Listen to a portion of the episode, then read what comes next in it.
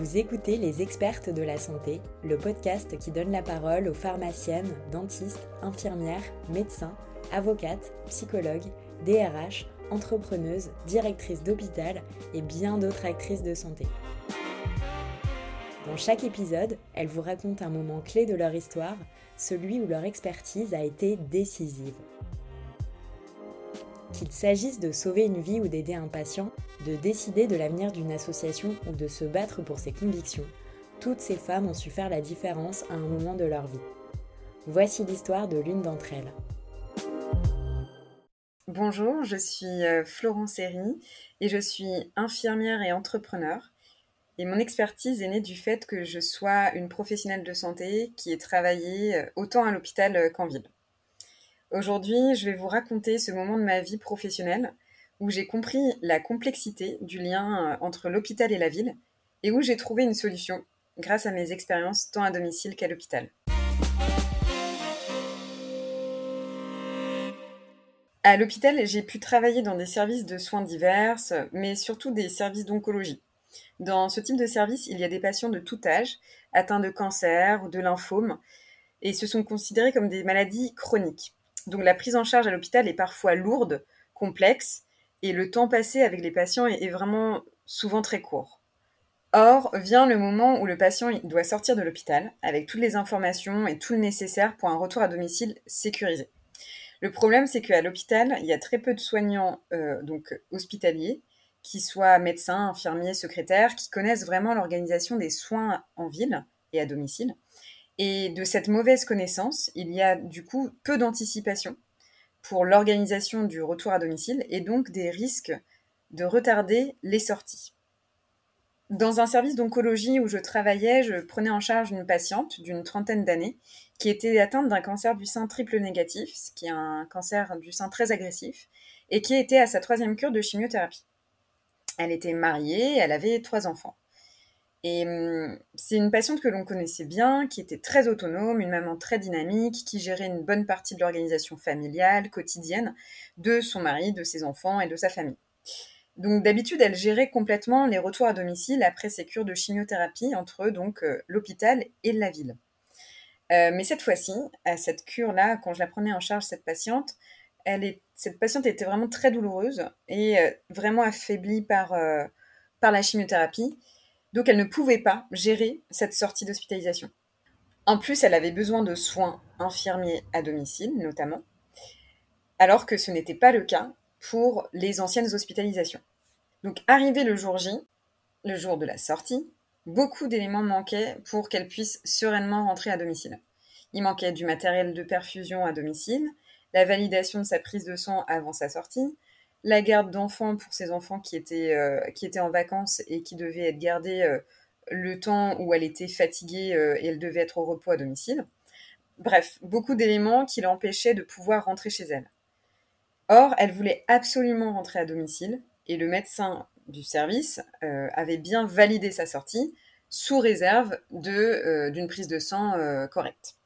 Le point, c'est que c'était en plein milieu de l'été, peu de personnel au sein de l'hôpital pour gérer les flux des patients, les entrées et les sorties.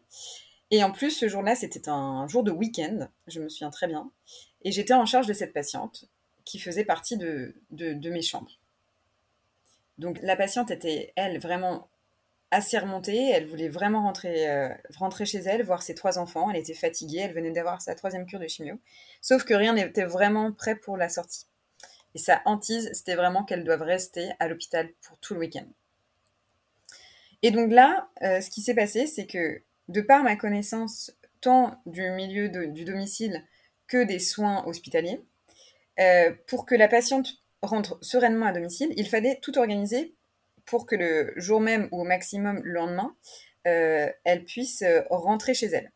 J'ai donc identifié qu'il y avait le transport de retour à organiser, la livraison de médicaments à domicile, trouver l'infirmier à domicile, organiser la perfusion à domicile avec le matériel nécessaire et avec les prestataires de soins à domicile nécessaires, programmer le prochain rendez-vous hospitalier, ainsi que de prévoir la garde des enfants dans le contexte de vacances. Et à ce moment-là, euh, j'ai tout de suite, de fait de mes connaissances et de mon expertise, j'ai tout de suite initié la recherche de différents acteurs qui allaient répondre à ses besoins. C'est-à-dire que j'ai identifié euh, le prestataire de soins à domicile, l'infirmier, j'ai appelé la pharmacie de ville le plus proche de la patiente, j'ai contacté la famille, le mari, j'ai appelé un taxi. Bref, tout cela en même temps que la gestion de mes autres patients.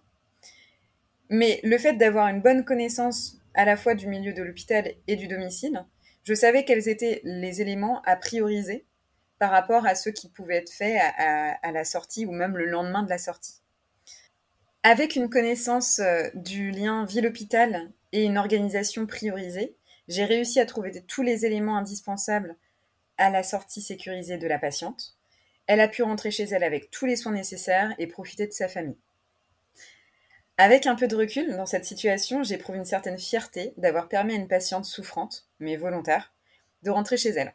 Ce problème est purement organisationnel, et bien évidemment, c'est répété à plusieurs reprises dans mes expériences professionnelles hospitalières.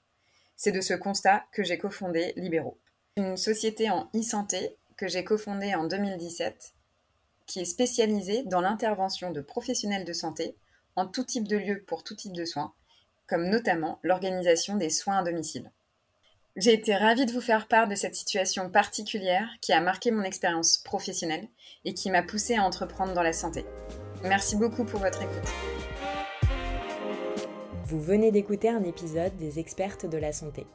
Ce podcast est né de la collaboration de MedCheck Studio, studio de podcast spécialisé dans la santé, et Femmes de Santé, le premier collectif pluriprofessionnel de femmes qui évolue dans cet univers passionnant et qui a été créé avec l'objectif de valoriser et développer l'humain au cœur du système de santé.